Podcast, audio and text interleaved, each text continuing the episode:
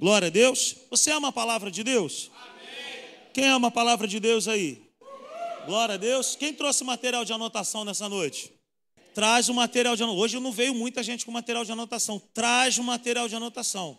Não deixe de trazer o material de anotação. Amém? Vamos fazer a nossa confissão de fé, que se encontra no Salmo 119, no verso 18. Vamos lá?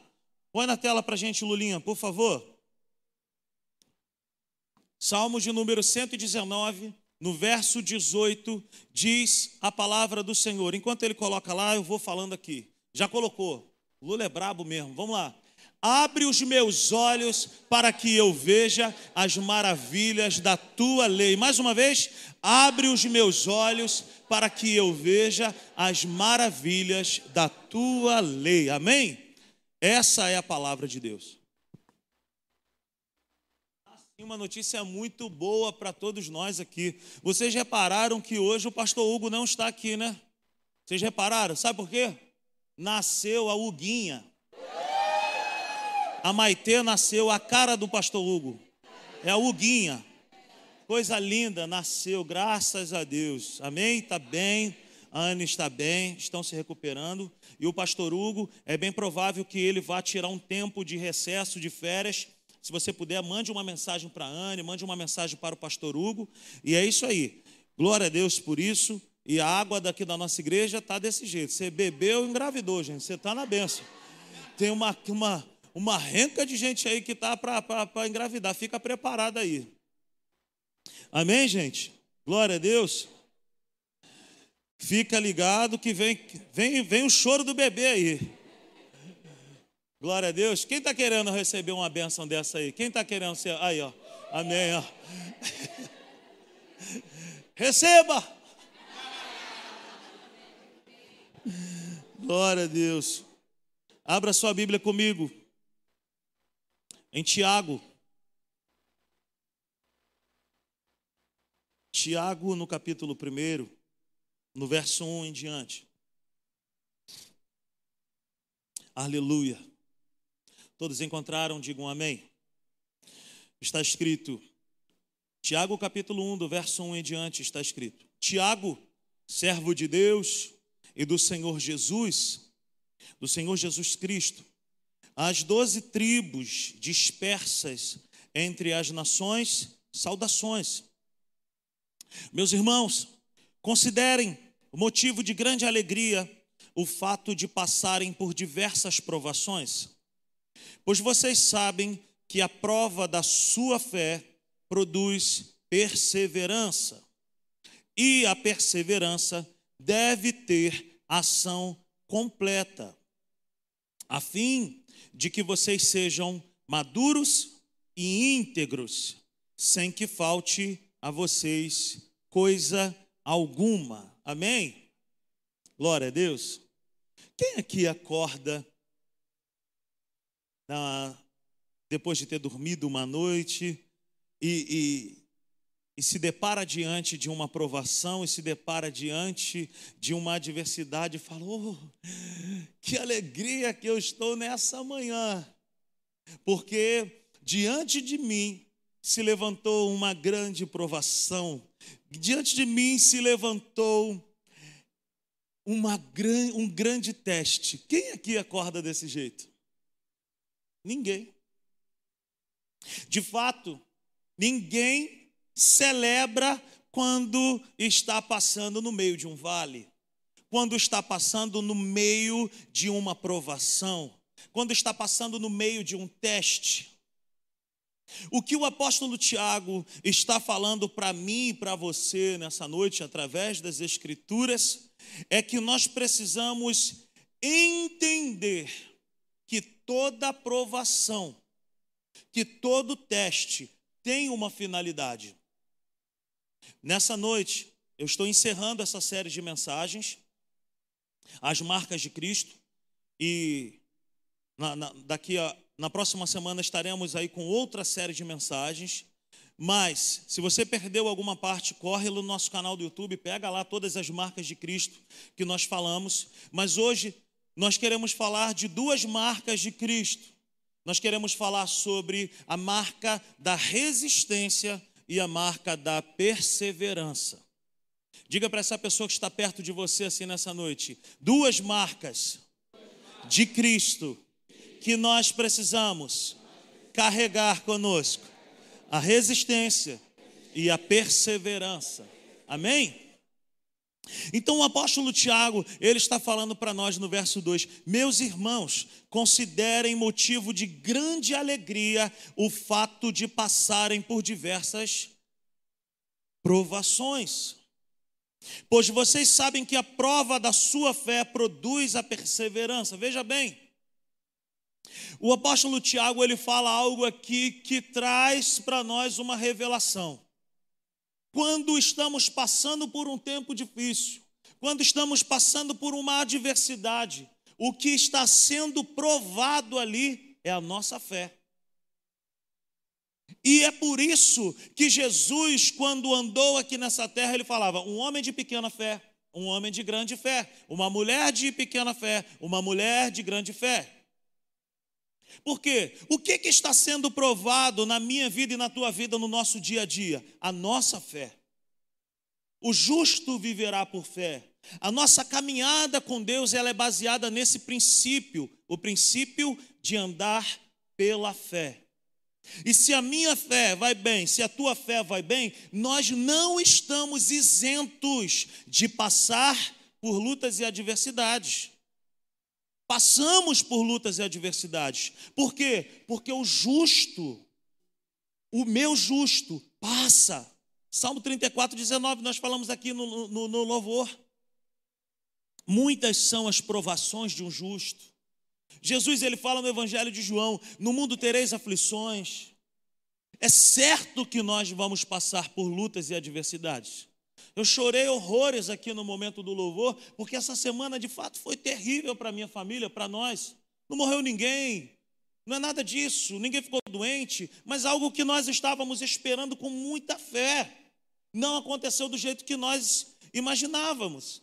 E isso machuca o nosso coração porque a gente coloca uma expectativa muito grande e quando não acontece do jeito que nós imaginamos, isso fere o nosso coração.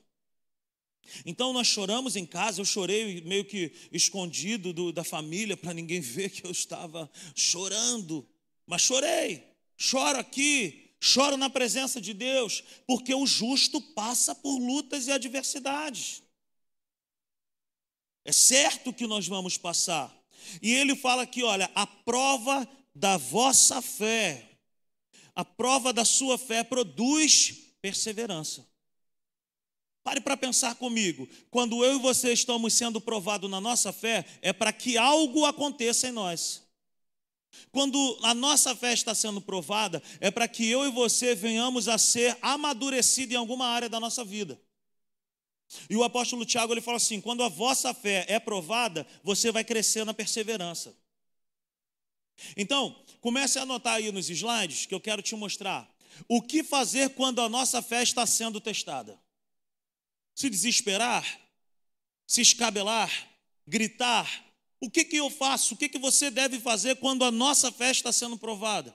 O que, que eu tenho que fazer, o que, que você tem que fazer quando você e eu estamos passando por um problema brabo dentro de casa, com um filho, no casamento, no trabalho, na vida financeira, o que fazer?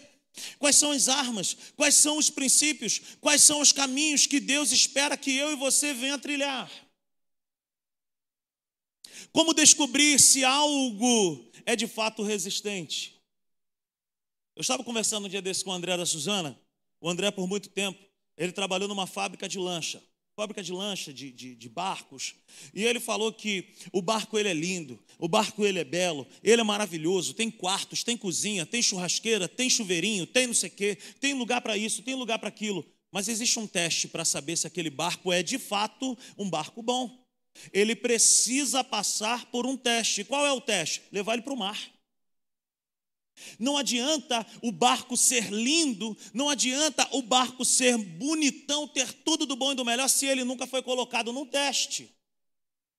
Diz um ditado que diz que marinheiro forte, marinheiro bom, ele precisa passar por uma tempestade. A prova da nossa fé ela não vem para nos destruir, para nos matar, mas ela vem para mostrar para dentro de nós se de fato nós estamos depositados no lugar certo. Como descobrir se algo é de fato resistente? Mateus no capítulo 7, do verso 24 ao verso 27, Jesus ele fala assim: "O homem prudente, ele é comparado a um homem que construiu a sua casa sobre a rocha". O homem imprudente, ele ouviu a palavra, ele não deu valor à palavra, ele construiu a sua casa sobre areia. O homem prudente construiu em cima da rocha, o imprudente em cima da areia. A construção, o lugar onde estava depositada aquela casa, era diferente, um na rocha, outro na areia. Mas o material da obra era o mesmo. E as, tenta, as provações e os testes iguais. Sopraram, soprou o vento. O rio encheu. Veio o vento, veio água, veio igualzinho para os dois. Quem ficou de pé? a casa que estava construída no lugar certo. Então, os testes revelam para mim e para você se a nossa fé está depositada no lugar certo. Se nós nos descabelarmos diante de uma adversidade, diante de uma situação adversa, nós estamos dando prova de que a nossa fé não está na pessoa certa. Quantos estão me entendendo nessa noite? Então, como descobrir se algo é de fato resistente? Os testes e provações visam nos fortalecer, amadurecer e nos transformar. Para que, que serve um teste? Para que, que serve uma aprovação? Para produzir isso em nós: fortalecimento, amadurecimento e transformação. Se você olhar para o Rodrigo, que se converteu em 2001, e você olhar para o do Rodrigo de 2023, você vai ver que uma coisa é certa: eu não sou perfeito. Mas eu me considero hoje mais maduro do que o Rodrigo lá de trás. Sabe? Com mais princípios para reagir a um teste, a uma provação, a um momento difícil com mais embasamento bíblico. E já passei por muitas coisas, eu e minha família, e você também. Então, durante a nossa jornada, nós estamos sendo testados.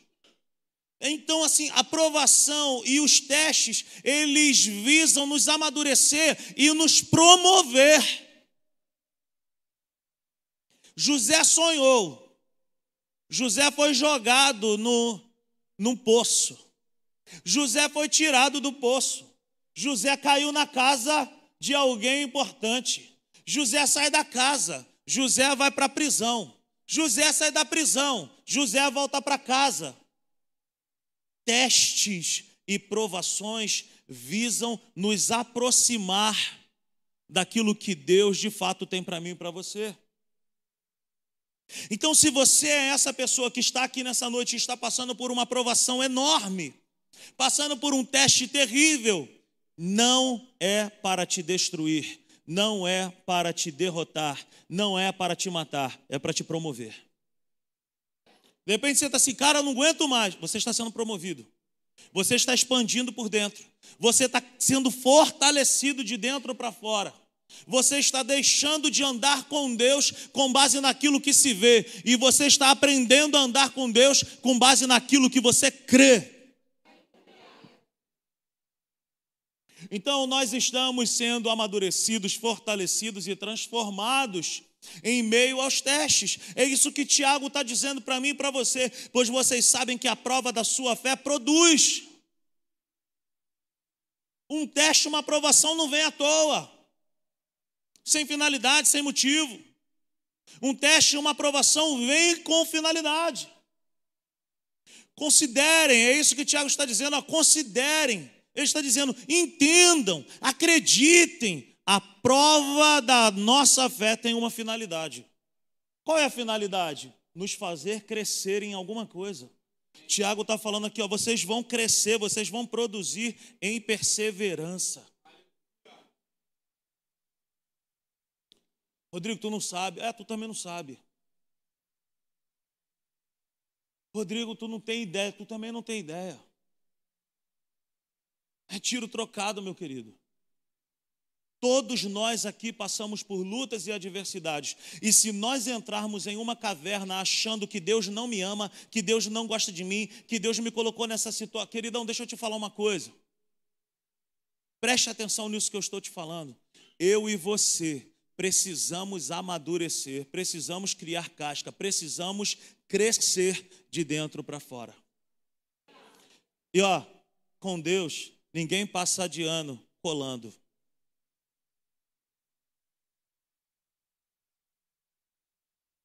Eu sei que lá na Zélia Brown, onde você estudou, eu sei que você colava. Eu sei o que você fazia naquela, naquela sala de aula. Tem gente rindo aqui baixinho, mas eu estou ouvindo.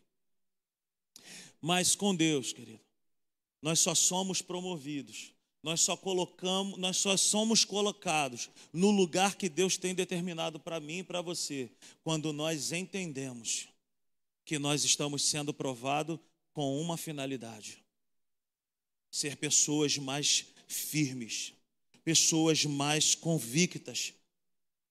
Meu irmão, já tive muitos tempos na minha vida onde eu esmorecia muito na minha fé quando uma luta ou uma adversidade se apresentava diante de nós. Eu já fui muito inconstante em relação a esse tipo de coisa. De passar por um teste, de passar por uma aprovação e falar: não, Deus, pô, não sei. Querido, Deus me ama e ponto final. Deus te ama e ponto final. Eu estou numa fase com o Nicolas e com o Tito, que eu estou apertando eles dois para que eles possam amadurecer mais. Só tem oito anos e o outro tem seis. Ô pai, eu não sei botar nas coisas mínimas. Ô pai, eu não sei botar esse meião, esse meião é diferente. Pai, bota esse meião em mim. Não, tu vai conseguir, dá teu jeito. Mas pai, está quase na hora, dá teu jeito, bota o meião. Mas pai, bota o meião. Vambora, porque eu não vou estar do teu lado todos os dias.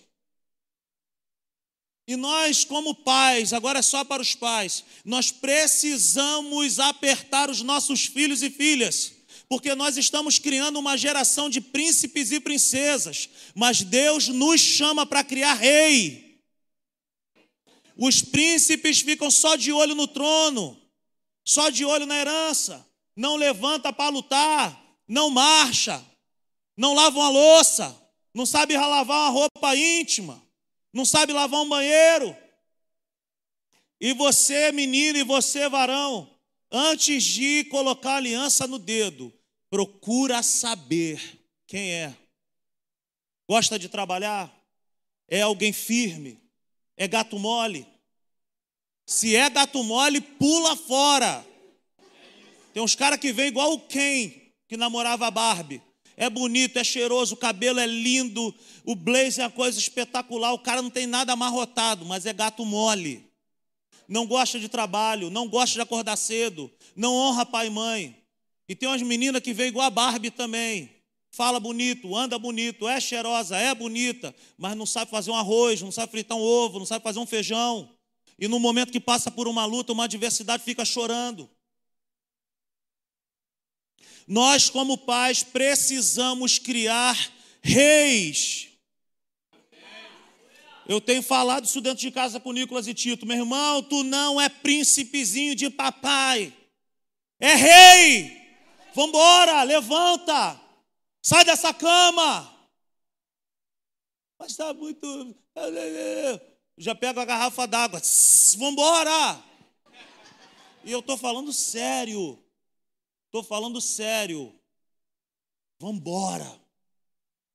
É chegado o tempo que Deus quer levantar um povo, que Deus quer levantar uma igreja que é firme, que é resistente, que é convicta, que é madura, que é forte. Eu não estou dizendo que não é um povo que não chora, eu choro. Eu estou dizendo que Deus quer levantar um povo que é igual Palmeira do Nordeste. Vai lá, vai quebrar, ela volta. Vai para o outro lado, vai quebrar, ela volta. Assim é a vontade de Deus para a minha vida e para a tua vida, querido. A gente não pode mais pensar que o Evangelho é livre de provações. Aleluia. A prova da nossa fé visa revelar onde estamos sendo construídos e visa a capacidade de sermos transformados. Nós estamos sendo colocados no torno. Quem conhece o que é um torno aqui?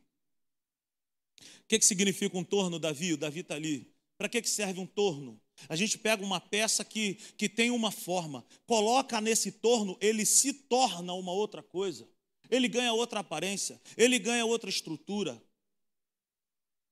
Deus está nos tornando, através de testes e provações, pessoas mais firmes.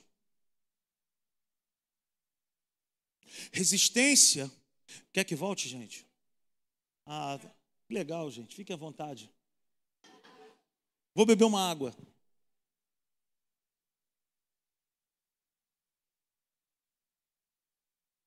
Seja firme. Seja constante. Seja resistente. Seja alguém que, que meu irmão, que passa por lutas e adversidades, mas que luta com as, as armas certas e da maneira correta. Amém? Agora eu vou.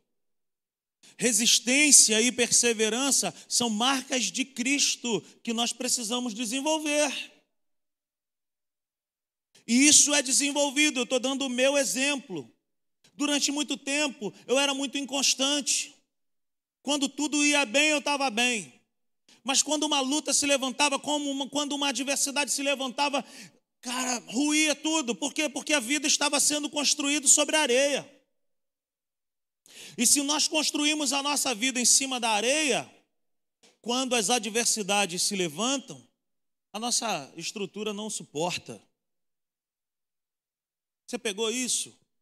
Deus quer nos fazer um povo, uma igreja que suporta, que tem fundamentos firmes e sólidos que tem fundamentos que a, a, o dia pode ser mau, as adversidades se levantam, mas a gente continua perseverando em Deus. Nós não somos testados sem finalidade. Todo teste visa a melhoria e a maturidade. De repente você está passando por esse tempo. Rapaz, meu casamento está assim meu filho está assim, meus negócios estão assim, eu não sei o que fazer. Querido, quando nós estamos passando por um tempo de adversidade, o que nós mais precisamos fazer é nos aproximar de Deus. Se aproxime de Deus nesse tempo.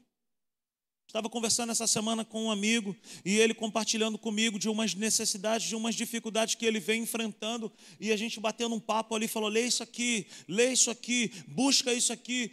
E, me, e no meu espírito me veio uma palavra dizendo assim: fala para ele fazer um jejum. Fala para ele fazer um jejum no sábado. Orienta ele a fazer um jejum. Para ele se retirar durante um tempo, fazer um jejum. E eu falei para ele, e hoje ele veio me dar uma, uma palavra e falou assim: Olha, cara, Deus me sacudiu. Deus me deu uma palavra, Deus me mostrou isso aqui. Eu falei, glória a Deus. O que, que, está acontecendo quando nós damos passos em direção a Deus? Nós estamos concordando com Deus, dizendo: Senhor, tudo que eu mais preciso é de Ti. Tem uma oração que eu tenho feito todos os dias, praticamente na minha vida, que é: Senhor, diante de mim são tantas coisas para resolver e que nenhuma delas eu me sinto capaz de resolver. Quase todo dia eu tenho falado isso com Deus. Senhor, são tantas lutas, são tantas, são tantas situações, é uma, é, Senhor, são tantos desafios diante de mim. Eu não me sinto capaz de resolver isso. E a resposta que eu percebo que Deus me dá é falar assim: então por isso que tu vai vencer. Porque quando você se acha, quando você pensa que você é fraco, aí é que tu é forte. Quando você acha que não consegue resolver, aí é que você vai resolver. Porque eu trabalho com aqueles que esperam, com aqueles que dependem, com aqueles que se prostram, com aqueles que se humilham diante de mim. Então, quando nós nos achegamos a Deus, Deus se achega a nós. Está passando por um tempo difícil? Se achegue a Deus. Está passando por um tempo que tu não sabe o que fazer? Se achegue a Deus. Está doendo? Se achegue a Deus.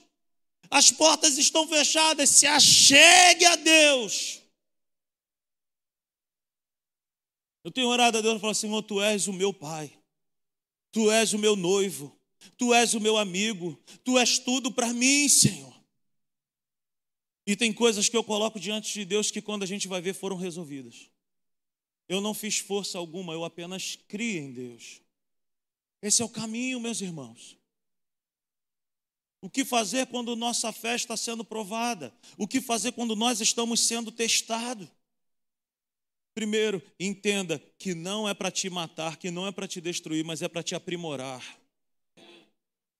Entenda que eu e você estamos nos tornando algo muito melhor, muito mais duro, muito mais resistente, muito mais, sabe, constante. Em o que estamos sendo transformados. Eu dei o exemplo de José. A provação e os testes que José estavam passando estavam transformando ele em um governador, em um líder, em um solucionador de problemas. Em o que que eu e você estamos sendo transformados em meio a lutas, testes e provações? Porque se não é para me matar, é para me fortalecer. Em o que que nós estamos sendo transformados? Querido, as lutas, os testes têm me tornado um marido melhor, um pastor melhor. Eu tenho buscado a Deus isso, Senhor, eu quero ser um pastor melhor, eu quero ser um pai melhor, eu quero ser um marido melhor, eu quero ser um irmão melhor, eu quero. Por quê? Porque se não é para me matar, é para me formar. Lutas e testes não são para nos destruir. Amém? Glória a Deus. Embora, fique com isso aí. Embora sendo filhos de Deus, nós não somos isentos de provações. É difícil demais, querido. E eu sei que nós somos provados por aquilo que sai da nossa boca. Nós somos provados. Eu estava com essa palavra no meu coração essa semana inteira, e essa semana foi uma semana de respostas negativas. Eu falei, meu Deus, eu vou pregar para mim. Embora sendo filhos de Deus, nós não somos isentos de provações. Olha o que, que diz a palavra de Deus. Em Provérbios, no capítulo 16, essa semana o Bruno me mandou essa mensagem depois que ele soube do, do, do, ocorrido. Ele fala assim, Provérbios 16, no capítulo, Provérbios 16, verso 1 ao 3, ele diz assim: ó, Ao homem pertencem os planos do coração, mas do Senhor vem a resposta da língua. Todos os caminhos do homem lhe parecem puros, mas o Senhor avalia o espírito. E o verso 3: consagre ao Senhor tudo o que você faz, e os seus planos serão bem-sucedidos. Meu coração, o coração da Natália, estava em, em, em uma situação. O nosso coração estava com base em uma situação. Não aconteceu do jeito que nós imaginávamos. E aí? Desiste? Entrega? Acabou? Não. Deus tem outras coisas. Os meus pensamentos são maiores que os seus. Tá doendo? Tá. Foi difícil? Foi. Mas o Senhor está conosco. Embora sendo filhos de Deus, nós não somos isentos de provações. Você sabe quem nos ensina sobre isso, sobre ser provado, sobre ser testado e não roer a corda? Essa pessoa aí, Jesus. Jesus me ensina, Jesus te ensina a ser uma pessoa perseverante e resistente. Veja bem, Jesus começa o seu ministério aos 30 anos, mas Jesus não nasceu com 30 anos. Jesus nasceu como um bebê. Cantamos até aqui: um menino nasceu. Nós cantamos isso. Ele nasceu como um bebê. Jesus começou o ministério dele com dois anos de idade. Jesus começou o ministério dele com 12 anos de idade. Jesus começou o ministério dele com 18 anos de idade. Jesus começou com 25 anos. Não. Jesus começou com 30 anos e o apóstolo Paulo o chama, chama isso de a plenitude dos tempos. O tempo certo, o momento correto. Preste atenção no que eu quero te falar. Existem coisas que ainda não aconteceram na nossa vida, não é porque Deus não quer fazer, é porque Deus está nos amadurecendo, nos amadurecendo primeiro. O próprio Senhor Jesus não começou o seu chamado, o seu ministério, novo, com uma idade menor. Ele começou na hora que Deus Pai determinou. O que, que significa isso? E para os rabinos, a idade de 30 anos é a idade da maturidade. O que, que significa isso? Não é que Deus tenha esquecido de você. Não é que Deus tenha te abandonado, é que Deus está te aprimorando. A promessa está pronta desde o dia em que ele te prometeu. Mas nós estamos sendo preparados, formatados, fortalecido para poder suportar o peso da promessa. Então eu estou esperando, Rodrigo, tu não tem ideia, tá difícil, tá duro, tá brabo, tá isso, tá aquilo. Não é porque a promessa não, não, não é sua. Não é porque Deus tenha te abandonado, é porque nós estamos sendo amadurecidos. Jesus era um homem de dores também, gente. Jesus era um homem que aprendeu com o sofrimento, com as lutas. Pai, se for possível, afasta de mim esse cálice. No Getsemane, quando a Bíblia vai dizer que até mesmo ele suou gotas como de sangue. A ciência comprova isso como algo chamado de hemartidrose, quando vasos mais finos do nosso corpo, quando nós estamos em um, um, um estágio de colapso, de angústia, esses vasos se rompem e nos nossos poros pode vazar esse sangue. Naquele momento, Jesus estava em profunda angústia na sua alma, sendo provado, sendo testado, mas naquele momento ele disse sim. Naquele momento que ele estava passando por um tempo dificílimo, ele não voltou atrás, ele não desistiu. E eu quero dizer para você, Todas as vezes que nós dizemos sim para Deus, Deus está dizendo: Eu vou te promover. Eu fico pensando que a Bíblia vai dizer que Deus Pai deu a Jesus um nome sobre todo nome. A obediência de Jesus deu a ele um nome. A obediência de Jesus deu a ele um nome. Qual nome? Um nome sobre todo nome. A minha obediência a tua obediência, quando nós estamos passando por lutas e adversidades, nos dará um nome também, uma promoção no mundo espiritual. Você está entendendo isso? Abra sua Bíblia comigo em Hebreus, no capítulo 5. Hebreus, no capítulo 5, versos 7 ao 9 falando a respeito de Jesus, o autor de Hebreus, ele vai falar o seguinte: durante Hebreus capítulo 5, verso 7 ao verso 9. Diz assim: durante, ó, durante os seus dias de vida na terra, Jesus ofereceu orações e súplicas, em alta voz e com lágrimas, àquele que o podia salvar da morte, sendo ouvido por causa da sua reverente submissão.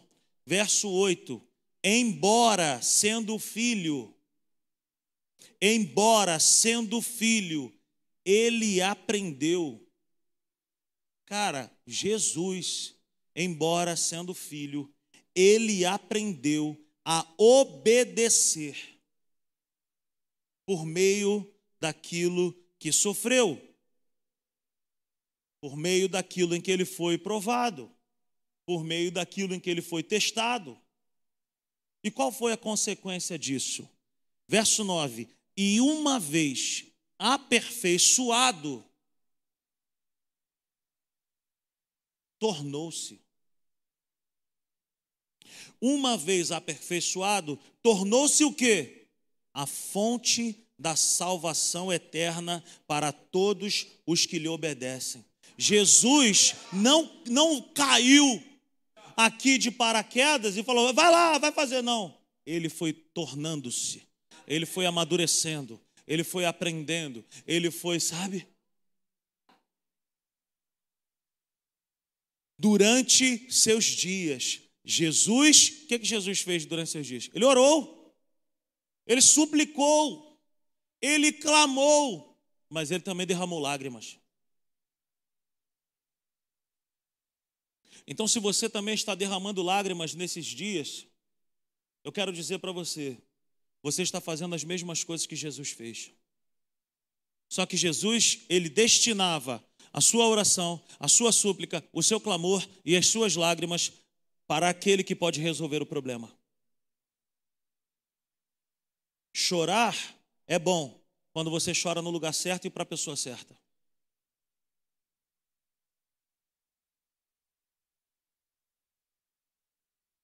Por que Jesus viveu todas essas coisas? Jesus tornou-se a fonte de salvação. O que que nós estamos nos tornando? O que, em o que que nós estamos sendo transformados?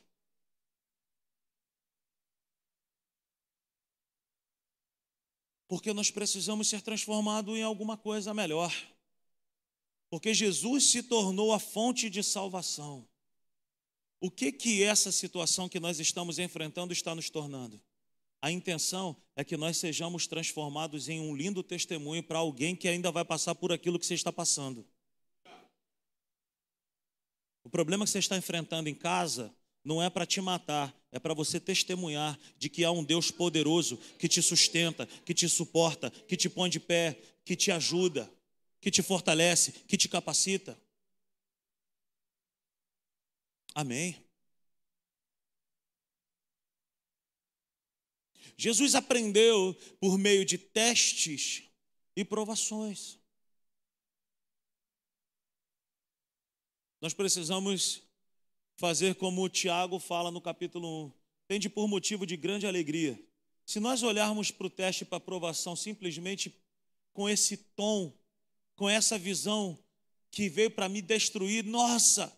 Agora, se a gente olhar e falar assim, Senhor, eu preciso aprender alguma coisa com isso aqui, eu preciso me tornar alguém mais forte, eu preciso me tornar alguém mais maduro, eu preciso me tornar um testemunho vivo, porque eu vou vencer esse negócio aqui e eu vou ajudar a vida de muitas pessoas.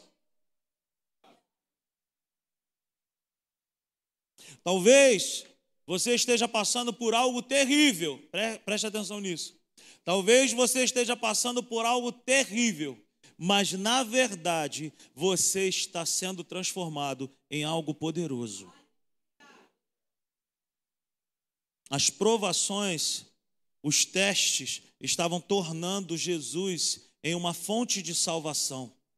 Eu e você precisamos entender isso. Em o que que nós estamos sendo transformados? As pessoas precisam olhar para a minha vida e para a tua vida e para a nossa casa e falar assim: cara, esse cara aí, essa mulher aí, essa família aí, eles passaram por um tempo tenebroso, passaram por um tempo terrível, passaram por um tempo dificílimo, mas olha no que, que eles foram transformados. Uma família bonita, uma família equilibrada, uma família saudável, um casamento curado, um casamento liberto, um filho salvo.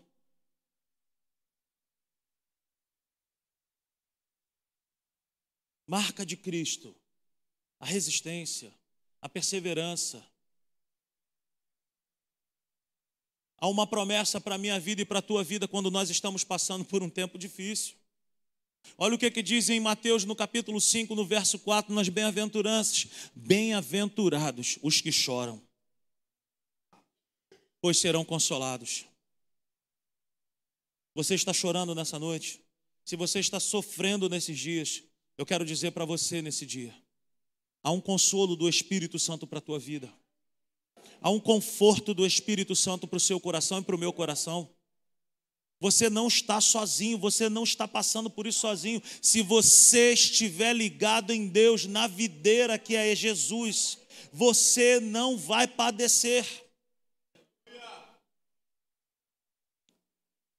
Está chorando, está difícil. Há uma promessa: bem-aventurados os que choram, pois serão consolados. Por quem?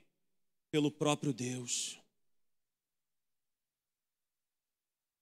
É certo que provas virão, mas também é certo que não seremos abandonados. Olha o que, que diz a palavra de Deus em 2 Coríntios, 2 Coríntios, no capítulo 4. O apóstolo Paulo, ele fala algo poderoso para mim e para você. Ele diz, 2 Coríntios, capítulo 4, a partir do verso 7, ele diz: Mas temos esse tesouro em vasos de barro. Vasos de barro somos nós.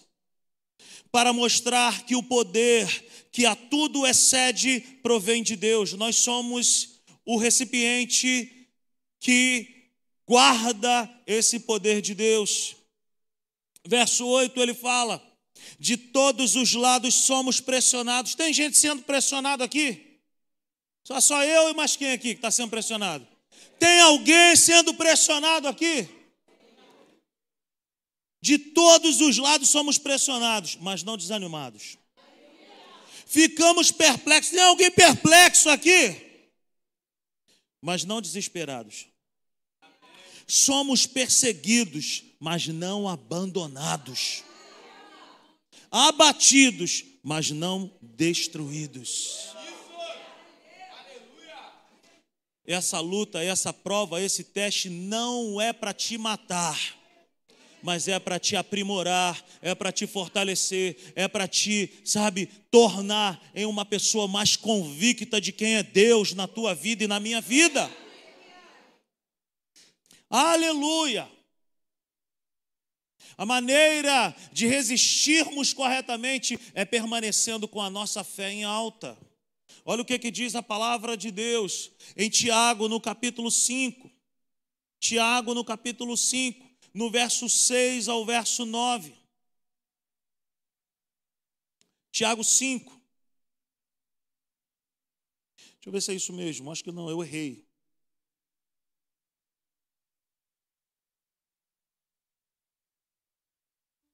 Não é isso. Meu Deus, cadê você, filho?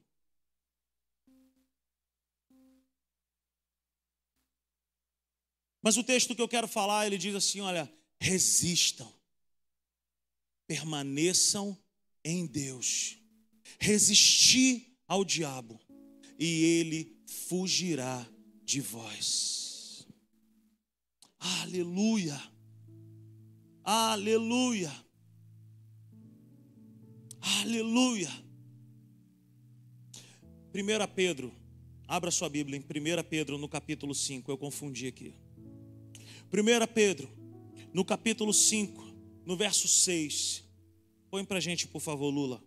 1 Pedro, capítulo 5, verso 6 diz: Portanto, humilhem-se debaixo da poderosa mão de Deus, para que Ele os exalte no tempo devido. Existe um tempo certo para que eu e você sejamos exaltados.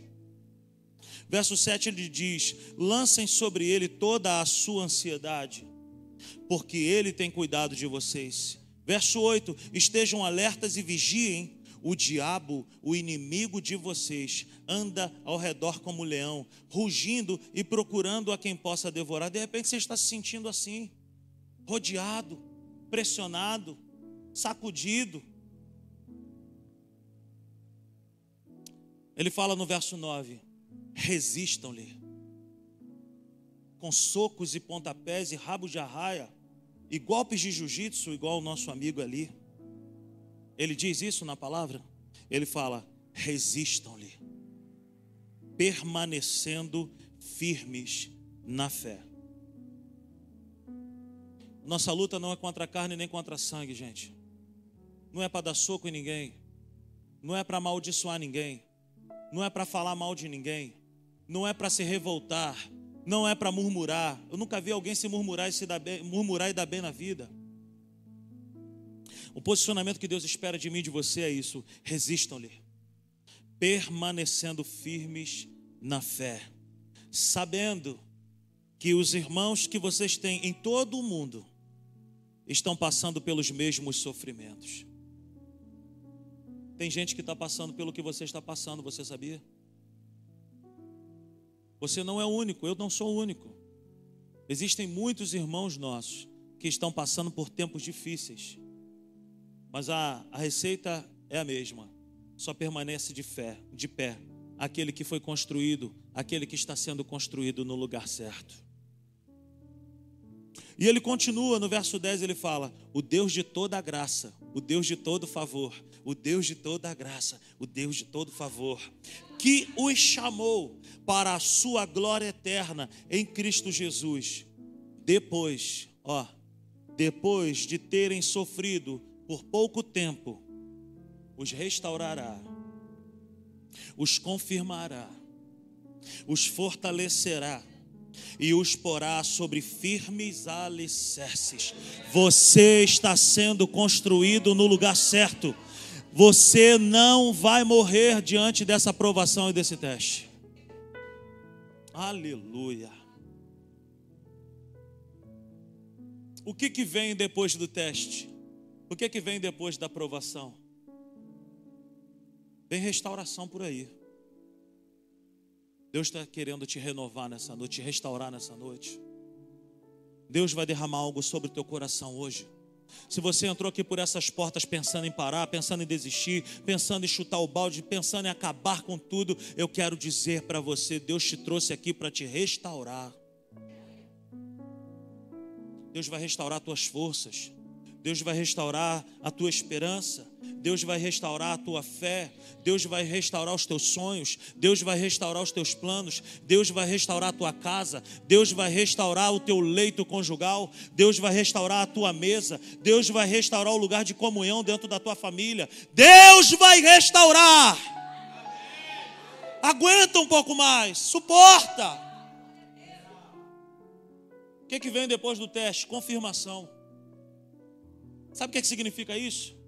Depois que eu e você passarmos pelo teste, pela aprovação, o céu vai dizer: Ele é de verdade, ela é de verdade, Ele é de verdade, é inabalável, é inabalável. Se o trovão e o mar se levanta contra eles, eles sabem quem construir a sua vida. Sabe o que, que vem depois do teste? Fortalecimento. Deus vai te capacitar com armas poderosíssimas. Deus vai te dar forças para vencer gigantes maiores. Deus vai te fortalecer para você ajudar outras famílias. Vem força do céu sobre a tua vida. Vem poder do alto sobre a tua vida. Depois do teste vem o fortalecimento.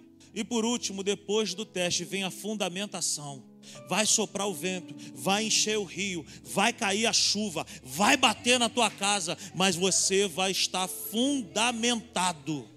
Daqui ninguém me tira, daqui ninguém me tira. Eu estou em Cristo, eu estou assentado com Ele nas regiões celestiais. Ninguém me tira disso aqui. Ninguém vai roubar minha promessa, ninguém vai acabar com a minha casa, ninguém vai destruir meus planos, ninguém vai destruir meus sonhos, porque a promessa foi feita por aquele que nunca falhou. Remacalabagai.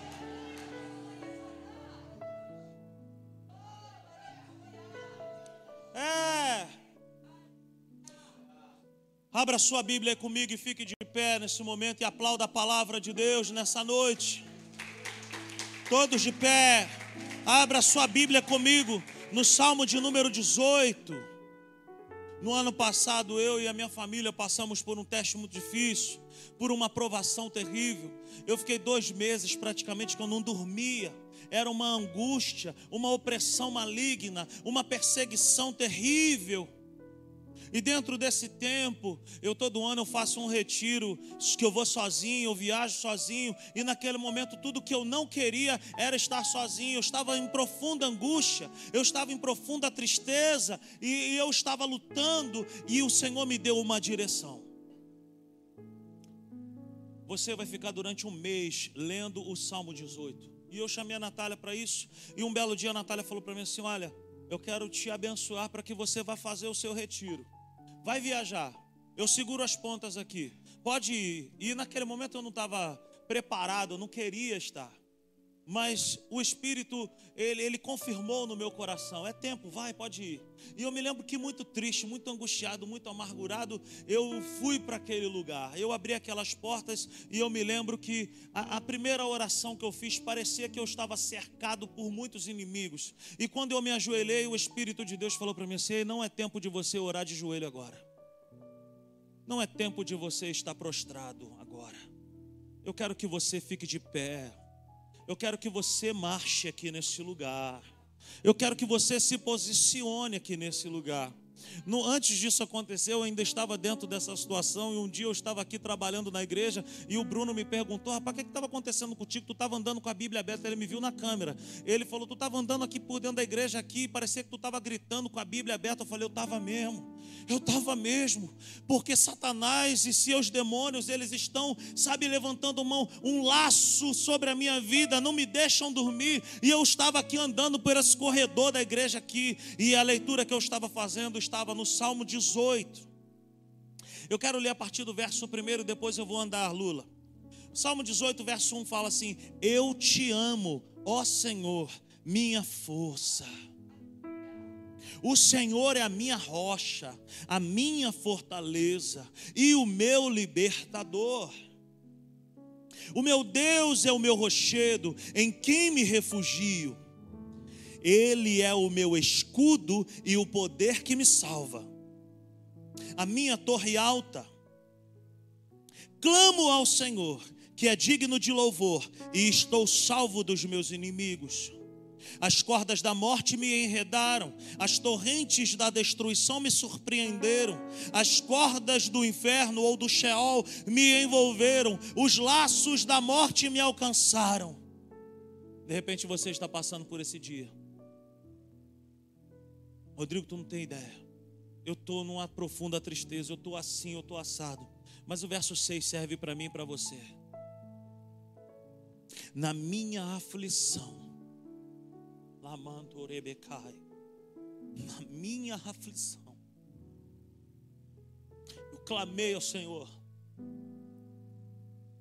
eu gritei por socorro ao meu Deus, do seu templo ele ouviu a minha voz. Porque Deus, quando olha para mim e para você, Ele reconhece a nossa voz. Ele nos chama pelo nome. Na minha aflição, eu clamei ao Senhor. Eu gritei por socorro ao meu Deus. Do seu templo, Ele ouviu a minha voz. O meu grito chegou à Sua presença e aos seus ouvidos, porque Deus não é um Deus de pau. Deus não é um Deus de gesso, Deus não é um Deus de pedra, Deus não é um Deus de ferro, Ele é uma pessoa que ouve o meu clamor e o teu clamor. De repente você entrou aqui por essas portas, pensando em desistir de tudo. Mas olha o que, é que o Senhor diz para mim, para você, ainda do Salmo 18, a partir do verso 32. Salmo 18, 32 diz assim: Ele é o Deus que me reveste de força. Está sem força? Ele tem força para te dar nessa noite.